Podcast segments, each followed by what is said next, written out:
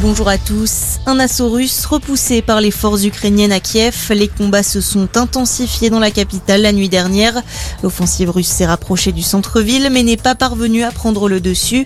Plus tôt dans la soirée, le président Volodymyr Zelensky avait annoncé que l'armée russe allait essayer de s'emparer de la capitale.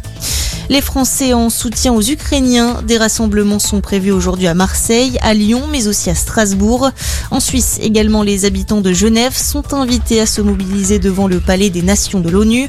Hier, ce sont les Géorgiens qui ont défilé pour dénoncer l'invasion russe.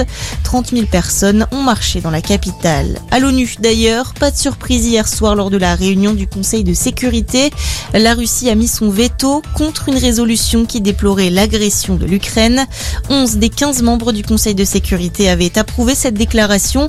La Chine, l'Inde et les Émirats arabes unis se sont abstenus.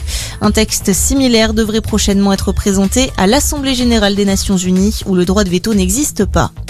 Dans le reste de l'actualité, des preuves du travail d'attaché parlementaire de Fabien Roussel. C'est en tout cas ce qu'affirme le directeur de campagne du candidat communiste à la présidentielle.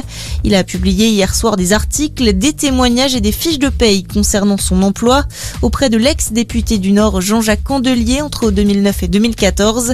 Un travail, on le rappelle, mis en cause par Mediapart en fin de semaine dernière. Pendant ce temps, la campagne continue. Jean-Luc Mélenchon sera à la réunion jusqu'à lundi pour tenter de conquérir les électeurs.